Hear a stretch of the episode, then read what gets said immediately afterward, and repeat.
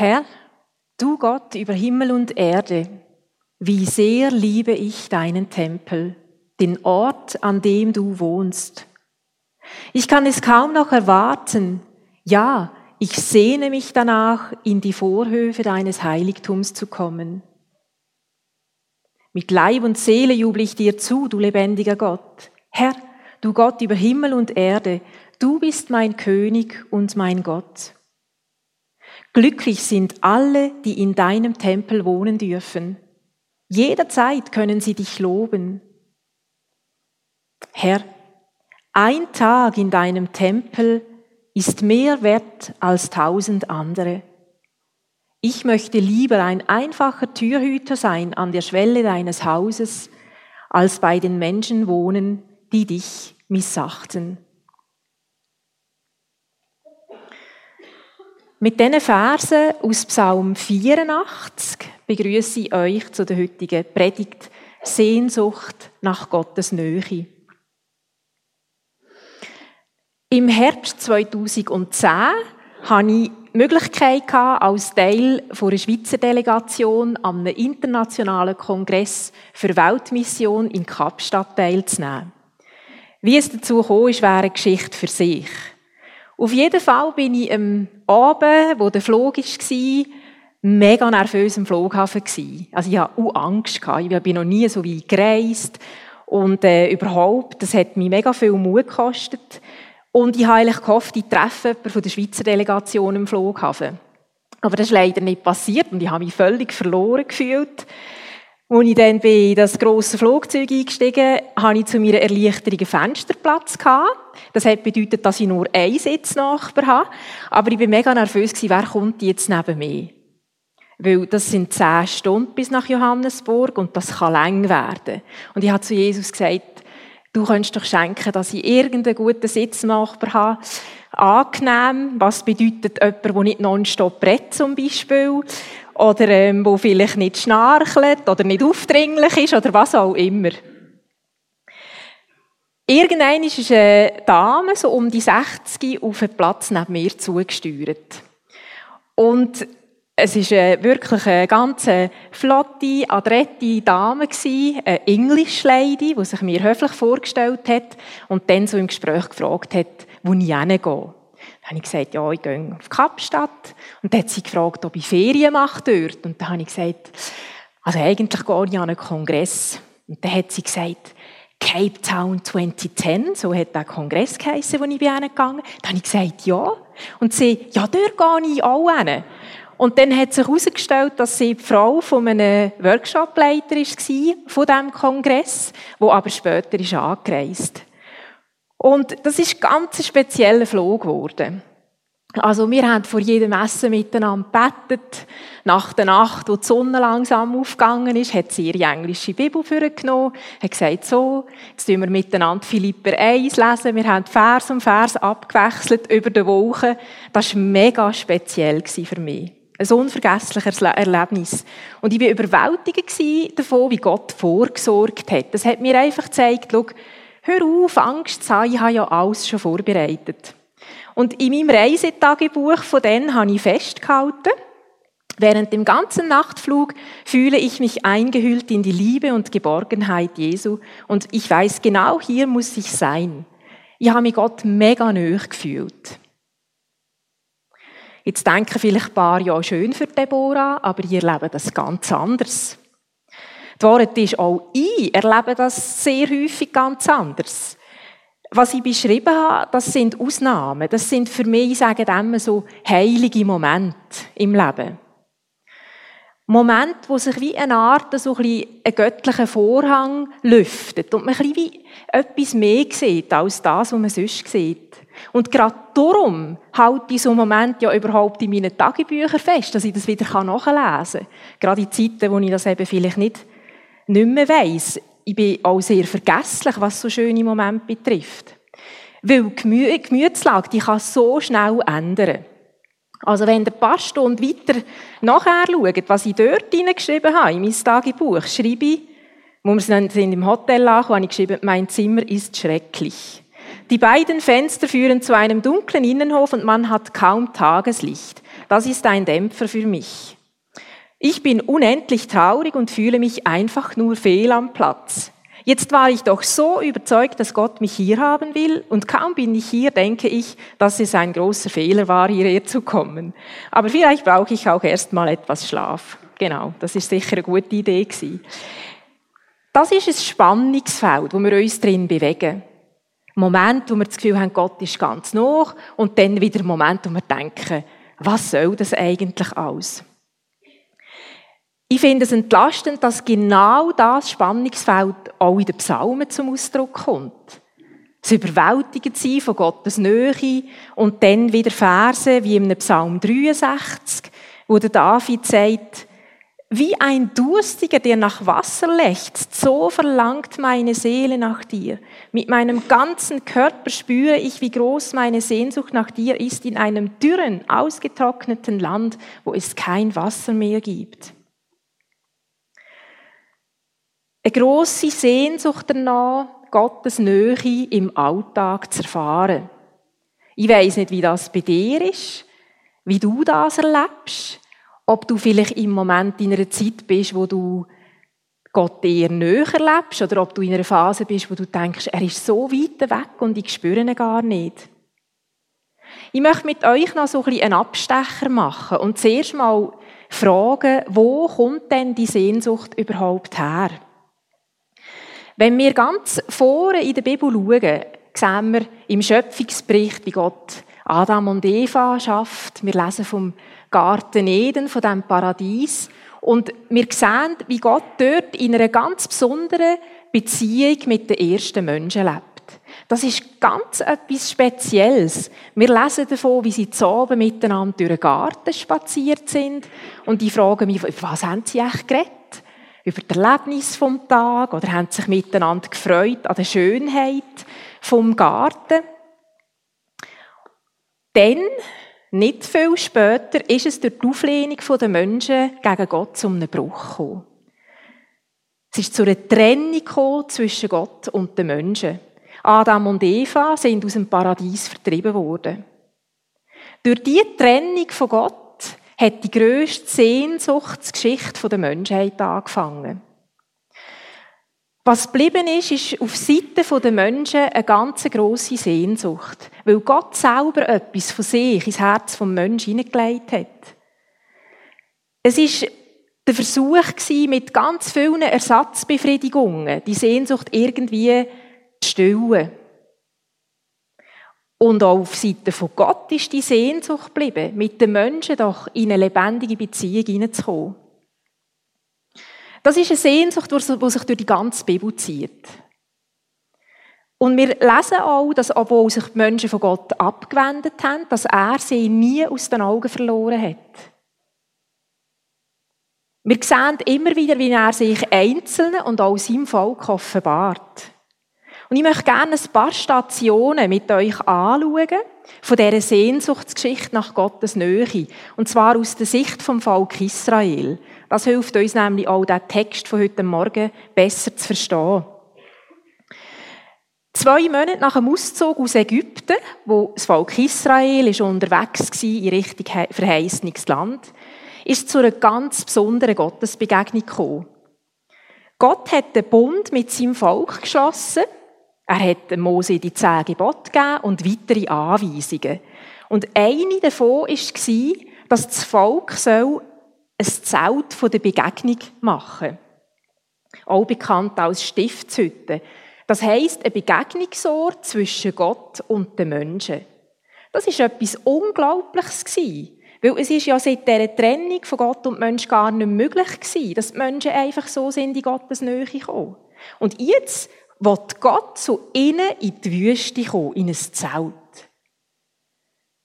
Gott hat dem Mose versprochen, in 2. Mose 25, 22, dass er ihm dort wird begegnen. Und zwar bei der Bundeslade.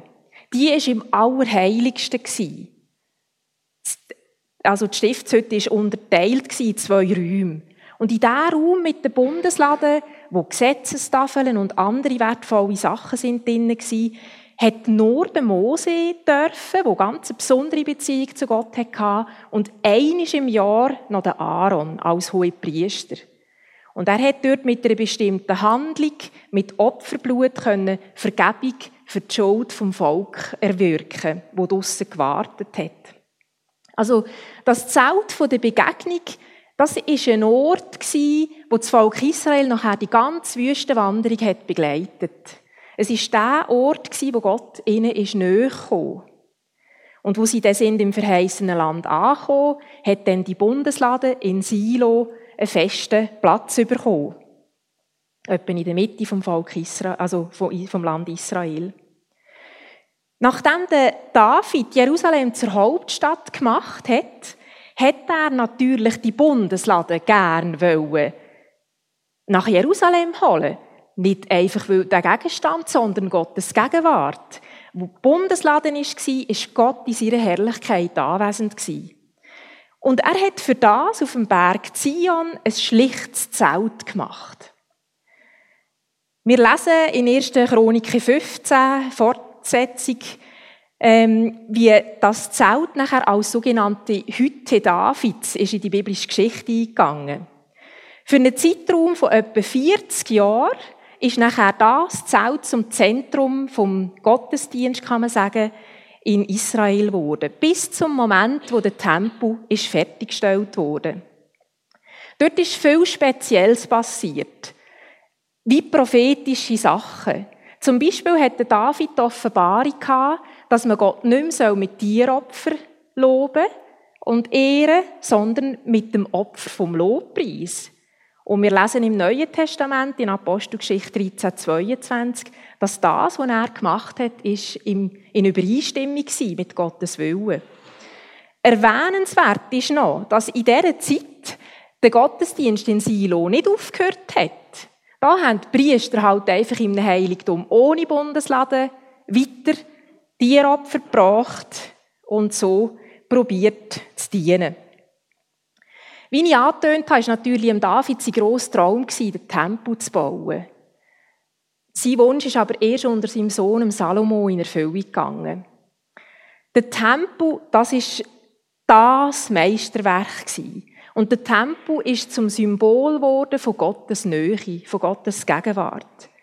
Sieben Jahre lang hat man an diesem Tempel gebaut. Und ich habe da vorne ein paar Zahlen, dass ihr seht, Tausende von Menschen sind involviert gewesen, dass der Tempel Realität werden Also angefangen bei 80.000 Steinmetz, 70.000 Steinträger und dann nachher auch die Leute, die sind involviert waren, in Lobpreis. Also das sind, und Türhüter, also all die vielen Leviten, die im Tempel dient haben. Das Bauwerk zu Gottes Ehre hat dann in einer wöchigen Einweihungszeremonie seinen Höhepunkt gefunden.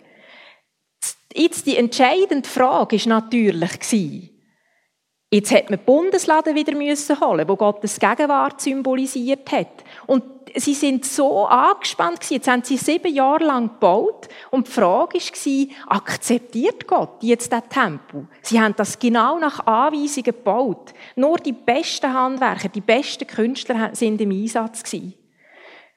Ihr könnt mal in 2. Chronik 5 nachlesen, wie das genau vor sich gegangen ist. Das ist extrem eine berührende Textstelle. Kurz zusammengefasst, man liest, wie 120 Priester neben den Musikanten stehen und wie dann plötzlich der Tempel von einer Wolke erfüllt wird. Von einer Wolke, die Gottes Herrlichkeit symbolisiert. Und es steht dort, dass niemand mehr hat zum Dienst treten kein Priester, wegen dieser Wolke, weil die Herrlichkeit von Gott hat Tempel ausgefüllt. Müsst euch das mal vorstellen. Also da läuft es mir an, gerade ich bekomme fast Hühnerhaut, wenn ich mir vorstelle, was dort passiert ist, wo die Gottes Herrlichkeit auf diese Art und Weise erlebt haben. Und was wirklich berührend war, was Gott dem Salomo bestätigt hat, war, ich tue das Gebäude, das ihr mir gebaut habt, anerkennen. Und ich verspreche euch, dass ich von ewig, also auf ewig dort werde wohnen und werde meine Ohren und Augen offen haben für die Menschen, die mir dort werden begegnen. Das ist die eine Seite, der Tempel, die Organisation. Und auf der anderen Seite steht der fromme Jod von dieser Zeit. Für ihn hat es keinen wichtigeren Ort gegeben als der Tempel. Das ist der Ort, wo Gott gewohnt hat. Nur im Tempel hat er Sündenvergebung bekommen. Nur im Tempel hat er in Gottes Nähe sein. Darum sind auch im Zentrum vom jüdischen Glauben immer die jüdischen Feste gestanden. Das hat bedeutet, dass man mit der ganzen Familie mindestens dreimal im Jahr zu den grossen Jahresfest ist zum Tempel gereist. Mit der Familie, mit den Opfertieren. Das sind häufig beschwerliche Reisen gewesen, haben können durch die Wüste führen. Aber man hat ein grosses Ziel vor Augen gehabt, den Tempel in Jerusalem. Psalmen sind voll von wunderschönen Liedern, wo die Pilger auf ihrer Reise zum Tempel gesungen haben. Eins davon ist eben der Psalm 84, den ich als Text für heute ausgesucht habe. Und ich lese euch jetzt nochmal ein paar Verse daraus probieren wir uns das vorzustellen, wie, wie das ein Pilger singt, der auf dem Weg ist. Herr, du Gott über Himmel und Erde, wie sehr liebe ich deinen Tempel, den Ort, an dem du wohnst. Ich kann es kaum noch erwarten, ja, ich sehne mich danach, in die Vorhöfe deines Heiligtums zu kommen. Mit Leib und Seele juble ich dir zu, du lebendiger Gott. Herr, du Gott über Himmel und Erde, du bist mein König und mein Gott. Glücklich sind alle, die ihre Stärke in dir suchen, die gerne und voll Freude zu deinem Tempel ziehen. Wenn sie durch ein dürres Tal gehen, brechen dort Quellen hervor und ein erfrischender Regen bewässert das Land. So wandern sie mit stets neuer Kraft, bis sie vor Gott auf dem Berg Zion stehen. Herr, ein Tag in deinem Tempel ist mehr wert als tausend andere. Ich möchte lieber ein einfacher Türhüter sein an der Schwelle deines Hauses, als bei den Menschen wohnen, die dich missachten. Psalmen sind aber auch voll von Texten, wo die hemmungslos Sehnsucht beschreiben, in Zeiten, wo man eben nicht im Tempel ist. Sehr eindrücklich ist zum Beispiel Psalm 42. Dort steht, unter anderem, wie ein Hirsch nach frischem Wasser lechzt, so sehne ich mich nach dir, o oh Gott. Ja, ich dürste nach Gott, nach dem lebendigen Gott. Wann darf ich in seinen Tempel kommen? Wann darf ich ihn anbeten? Ich stehe auf dem Berg Misar im Hermongebirge, hier im Ostjordanland, fern von deinem Tempel, denke ich voll Trauer an dich. Eindrücklich ist auch ein Blick aufs Ende, also auf die Ankunft beim Tempel. Es ist nicht so, dass die Pilger nachher direkt einen Schritt in die Tempelvorhof marschiert, sondern nachher ist zuerst noch eine Vorbereitungsphase gekommen. Ihr seht hier in diesem Tempelmodell, wenn man das noch ein bisschen vergrößert, wie man hier quasi runterläuft. Also da oben ist der Tempel. Wie man runterläuft, das ist der Teich Siloa. Und dann hat es da so Stufen. Auf der einen Seite die Reinigung und nachher da wieder rauf. Man hat dort sich gewaschen, man hat saubere Kleider angelegt und dann hat man mit jeder Stufe, die man wieder rauf ist, sich innerlich vorbereitet auf die Begegnung mit Gott. Das ist auch der Hintergrund der 15 Stufenlieder, die es gibt in der Bibel. Das sind Psalm 121 bis 134. Und dann, wenn die Zeit vorbei war und man endlich ist im Tempo angekommen, noch die letzten Stufen rauf, sind das ganz spezielle Stufen gewesen. Das haben wir selber einmal erlebt auf einer Israelreise. Das ist noch ein Teil erhalten. Und wenn man dort so die Stege raufgeht, ist das ganz komisch, weil die Tritte sind mega unregelmässig. Man muss sich richtig konzentrieren. Und dann hat unser Reiseführer gesagt, das ist extra so gemacht.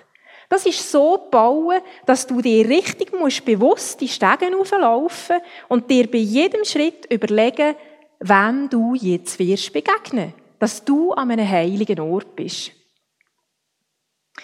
Und dann, wo sie nachher sind auf den Tempelplatz gekommen, durch das Tempeltor durch ist alles gemäss Vorschriften gelaufen. Die Opfertiere sind den Priester gebracht worden und die haben dann Gott stellvertretend das Opfer gebracht.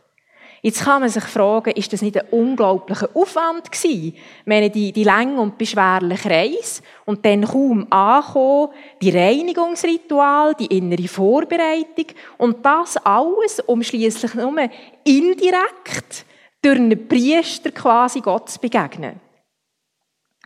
Die Sehnsuchtsgeschichte geht weiter. Ich tue das nur noch in einem Abriss zeigen. Zum Beispiel ins babylonische Exil wo die Juden ihre Trauerlieder an dem Wasser von Babel haben gesungen Aus der Sehnsucht war tiefe Traurigkeit. Noch viel schlimmer als Gefangennahme war der Schock darüber, dass der Tempel zerstört wurde. Wo war Gott jetzt? Hat es überhaupt jemals eine Möglichkeit gegeben, Gott zu begegnen, wenn sein Haus, der Ort, wo er wohnt, ist zerstört wurde? Würden sie je wieder Vergebung von ihren Sünden bekommen? Auch diese Traurigkeit finden wir in den Psalmen wieder. Und in den Fortlauf, also in den, in den weiteren Jahrhunderten kann man sagen, ist ja der Tempel wieder aufgebaut worden, wieder zerstört worden, ein neuer hat ihn wieder aufgebaut. Und was mich berührt, ist, dass Gott trotz all dem an seinem Versprechen festgehalten hat, er wird im Tempel wohnen und den Menschen begegnen. Im Neuen Testament nimmt Jesus Bezug, das ist dann der Herodianische Tempel, und sagt, ich muss im Haus von meinem Vater sein. Er tut den Tempel direkt aufgreifen. Und so finden wir im Neuen Testament eine veränderte Form vom Tempel. Und die Verbindung führt über Jesus Christus. Kurz vor seinem Tod hat Jesus seine Zuhörer schockiert mit der Aussage, dass er gesagt hat, er werde jetzt den Tempel, der von Menschen gebaut worden ist, in drei Tagen abbrechen und einen anderen bauen, der nicht mit Hand gemacht ist. In Markus 14, 58. Und genau das ist passiert zwischen Karfreitag und Ostern. In dem Moment, wo Jesus gestorben ist, ist der Vorhang, wo das Heilige vom Allerheiligsten trennt hat, von oben nach unten zerrissen. Jesus ist zum stellvertretenden Opferlamm geworden und Gott hat das Opfer von seinem Sohn angenommen. Der Tod von Jesus hat die Grundlage gelegt für eine ganz neue Art von Gottesbegegnung, die es vorher noch nie gegeben hat. Durch Jesus ist eine ganz neue Nähe zu Gott möglich geworden. Und dann noch als letztes, nach der Himmelfahrt von Jesus ist die Gegenwart von Gott in Gestalt vom Heiligen Geist zu den Menschen gekommen. Gott ist ins Herz von denen gekommen, durch den Heiligen Geist, die an ihn glauben.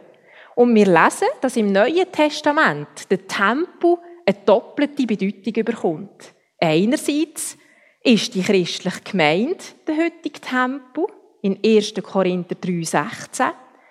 Das bedeutet nicht das Gebäude, sondern dass Gott bei diesen Menschen ist, wo an ihn glauben, in dieser Gemeinschaft, wo Menschen sind, die ihn ehren, dass das ein Ort soll sein, wo er wirken seine Herrlichkeit zeigen und dann bedeutet es auch, dass eben der einzelne Christ ein Tempel vom Heiligen Geist ist.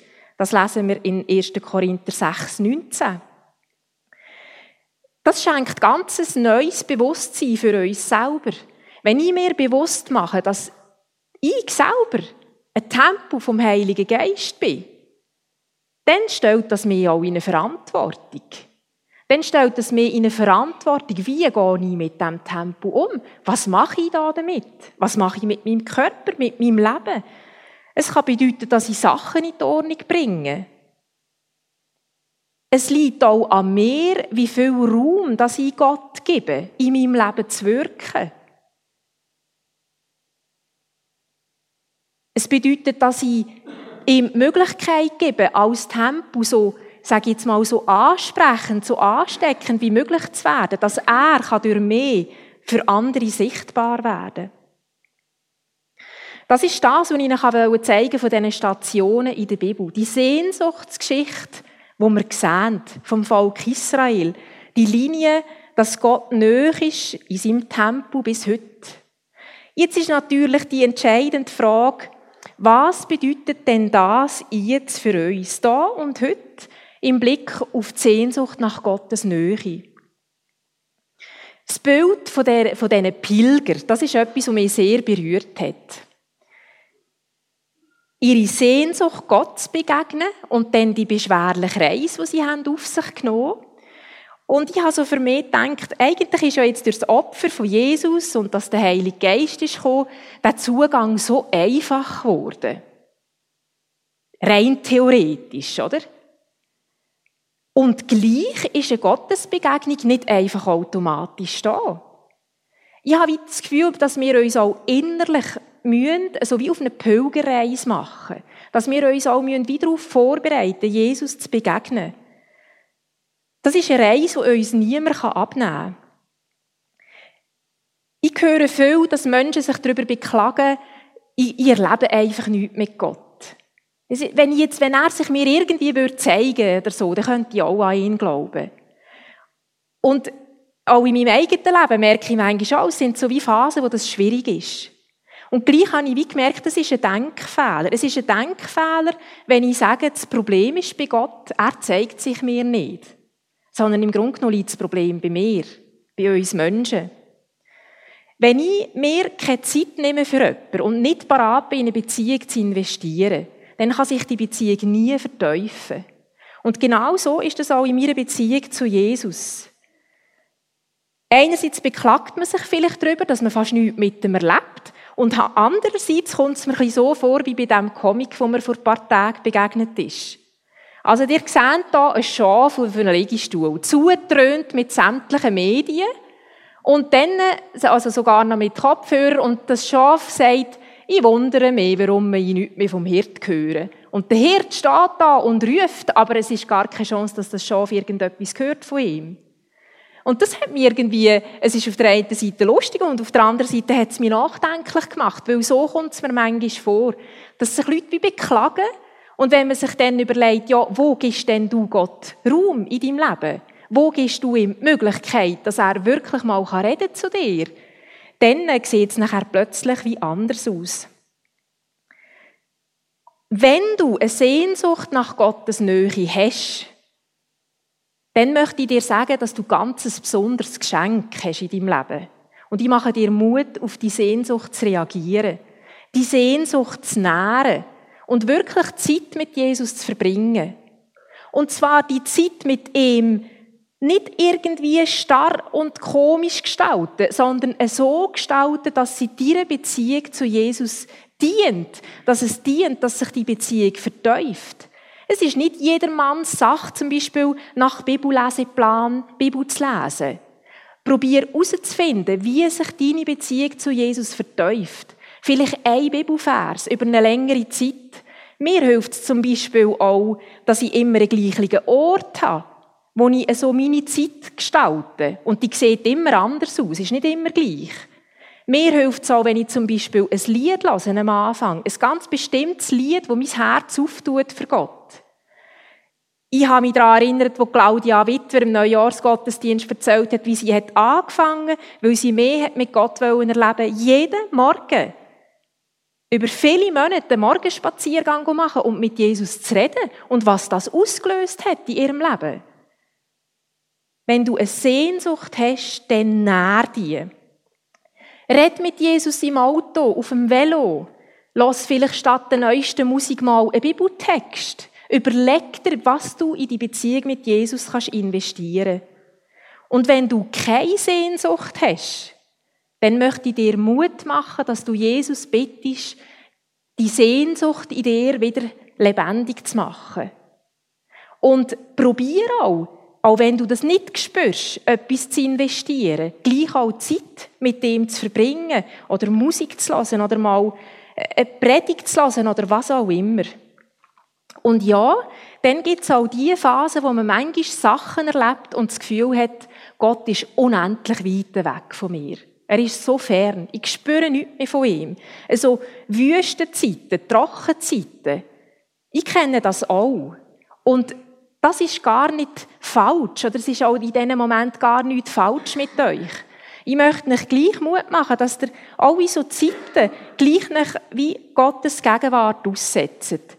Für mich bedeutet das manchmal in so Zeiten, dass ich einfach nur auf einem Stuhl sitze und einfach vor Jesus bin, ohne dass ich etwas lese, ohne dass ich etwas sage, dass ich einfach in seine Gegenwart komme und einfach sage, schau, du siehst es und vielleicht ein Lied hören oder was auch immer. Jesus wartet auf dich. Er hat von seiner Seite her, das habe ich euch probiert aufzuzeigen mit dem Blick in die Bibel, er hat von seiner Seite her alles gemacht, was er nur machen konnte, dass Beziehung zu dir möglich wird. Er hat sogar sein Leben gegeben dafür. Da vorne stehen symbolisch zwei Stühle. Der Stuhl hier beim Kreuz ist symbolisch für Jesus und der andere symbolisch für dich.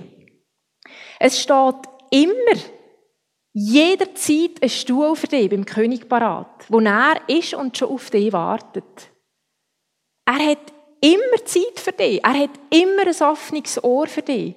Seine Arme sind immer offen für dich, egal was passiert ist in deinem Leben. Und er sehnt sich danach, dass du mit ihm redest, dass du ihn in die Alltag einbeziehst, dass du über, mit ihm über deine Zukunft redest, dass er ein Teil ist von deinem Leben. Vielleicht hast du Sehnsucht nach seiner Nähe, aber du getraust dich nicht, zu ihm zu gehen, weil du ihn in letzter Zeit sehr vernachlässigt hast. Dann mache ich dir Mut, dass du es heute wagst. Jesus wartet auf dich. Er freut sich so, wenn du kommst. Und er macht dir keinen Vorwurf. Vielleicht hast du läuft in deinem Leben vieles gut und du hast irgendwie gar nicht so ein Bedürfnis gehabt, weil es ist ja alles wunderbar, wieso sollst du jetzt da noch etwas sagen? Gang auch dann zu Jesus, sag ihm Danke für das, was er dir geschenkt hat. Teil mit ihm all deine Freude. Und vielleicht hast du ein paar Sachen gemacht, die nicht in der Ordnung waren. Und du wagst es nicht mehr, in Gottes Nähe zu gehen. Ich möchte dir Mut machen, dass du diesen Schritt gehst, heute Morgen. Jesus sieht in dein Herz. Er weiß, was du gemacht hast. Und er hat sein Leben gegeben für dich. Genau für dir das können zu vergeben. Setz dich zu ihm unter das Kreuz. Bring ihm deine Schuld, deine Not und deine Last. Er wartet auf dich. Ich schließe mit einem Zitat, das mich immer wieder neu berührt und auch herausfordert. Es ist von der Teresa von Avila und sie sagt, Hätte ich früher erkannt, was ich jetzt weiß, dass der winzige Palast meiner Seele einen so großen König beherbergt, dann hätte ich ihn nicht so häufig darin allein gelassen. Jesus, ich möchte dir Danke sagen, dass du von deiner Seite her alles möglich gemacht hast, dass wir dir begegnen können. Danke, dass du dein Leben gegeben hast. Das ist so überwältigend. Und wir können dir eigentlich gar nie zurückgeben, was du für uns gemacht hast. Aber das, was du dir ersehnst, ist, dass Menschen zu dir kommen. Und ich möchte dich einfach so fest bitten, dass das, was du gemacht hast, in unserem Leben wirklich einen Unterschied macht. Und dass wir nicht einfach gleichgültig unsere Lebenszeit irgendwie verplemperle und das nicht ernst nehmen, was du gemacht hast, weil unser Leben kann so schnell vorbei sein. Schenk, dass wir die Zeit nutzen können, dass wir wirklich mit dir die Beziehung können intensivieren können, die da ihren Anfang nimmt und einisch in der Ewigkeit zur Vollendung kommt. Danke, dass du da bist, dass du jedes Einzelne berührst. Du siehst, was uns bewegt im Blick auf Beziehung zu dir, ob die Sehnsucht da ist oder nicht da ist. Ich wünsche mir einfach, dass du jetzt jedem persönlich begegnest, auch in dieser Zeit, die jetzt kommt und dass wir einfach merken können, du bist da, du bist ein lebendiger Gott und du möchtest in unserem Leben Grosses bewirken, verändern und an deiner Seite können wir mutige Schritte gehen, Herr. Amen.